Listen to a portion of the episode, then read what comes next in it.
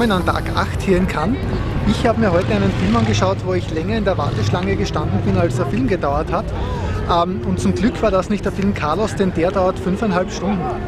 Ich habe gesehen den Film Stones in Exile und Mick Jagger ist hier gewesen in Cannes und da sehen wir jetzt ein paar Bilder von der Pressekonferenz und vom Film. Anyway, I'd like to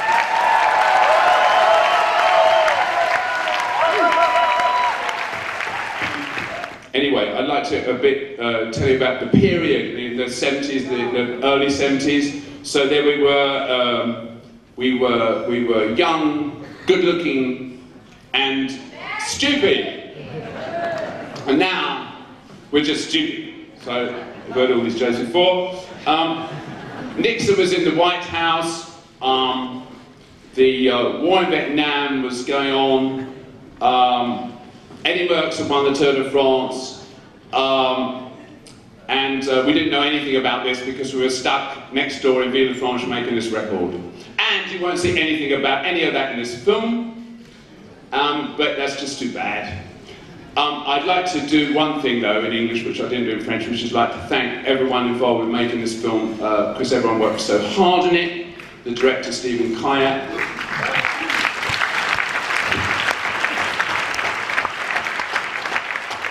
the producers John Battsek and Victoria Pearman.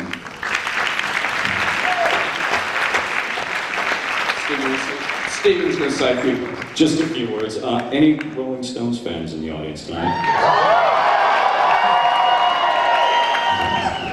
When did you start to... Think about this. Yeah. I don't To do the film, to produce a film, to film When, when we start to do the um, um, record, we start to add tracks and then we start to think about it, I thought it would be a good idea if we, uh, you have to turn this down, it's too loud. Um, I thought it would be a good idea to do a film about it because the thing about it's so long ago that, that just to do a record is, you know, it's not enough. You know, you've got to see something of the of the period and people, you know, that weren't around then, you know, they can't understand. So when when we started talking about it, I, was always of the mind, and uh, as, as was Stephen that we, and John and Victoria, that we that we keep it in the period. You know, that we don't have it too much in the present, that we don't have too many people just sitting on chairs and and you know reminiscing. That we actually see something of the period. That we see nearly all the, of the period, and that we that, that we kind of live in that period for the for the hour more or less. When I was watching it was that the Beatles had just broken up a year before that you were working on it. And when you were when you were recording, uh, were, were you thinking about the fact that you had outlasted the Beatles, and uh, this was like uh, fresh territory? This was like a new place to go. I- they were always your rivals, kind of. I, I yeah, I mean, I, the thing was, I suppose that the um, maybe we were, but the, the thing was that the the Beatles had never been on the stage for, for, for years. You know, they in fact they never played a show, and this was now the era already. I know we'd say now, you know, it's very important live music, but th- this was the era of you know big, uh, big arena tours uh, starting off. Um, and we'd already done a very big arena tour of the world, 1969, 70.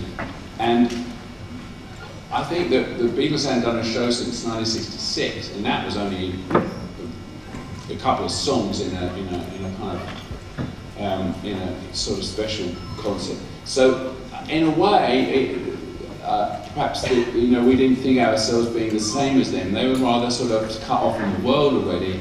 Um, I know we sort of cut ourselves a bit off by recording it, but but um, I don't know what we thought really about the Beatles at that point. Um, I think it was kind of sad, um, but I don't know if we, sort of, we, we didn't think anything like that. okay, so we, uh, I don't think that was in our minds. The rivalry was always sort of overstated, wasn't it? Well, yeah, certainly by then there was no, that was all finished, you know. But, uh, yeah. But thanks, good question. Yeah. So Well, the I never thought about it. So But the- when you first see a picture that you haven't seen for a long time, it's the same as seeing, you know, you and your mum years ago or something, you know, I remember, what were they doing there? And some, because sometimes you can't remember any, you know, who were these people? Because when, when we were doing this, uh, we would come across this. Uh, what was his name, John? The, the boy that was a little boy. Of Jake. Jake, yeah. So we came, up, we started looking at these still pictures, and there's this little blonde boy with long hair, you know. We said, I said, who's that boy? Who's that kid? And then we're gonna find him. We're gonna find this kid. So we, had, how did we find him? Uh, he, a book was written about his dad, and then People magazine interviewed him, and he talked about being an eight-year-old drug smuggler. Yeah. They'd strapped cocaine to him and flown him down for the wedding. Right. And he's an American TV actor now, so he's pretty well known, right? TV, yeah, he's on Medium. He's Patricia Arquette's husband. There he's very nice guy. Turned out great. Did. Didn't do him any harm. Turned out great. It's not a recommended, uh, you know, vocation for an eight-year-old.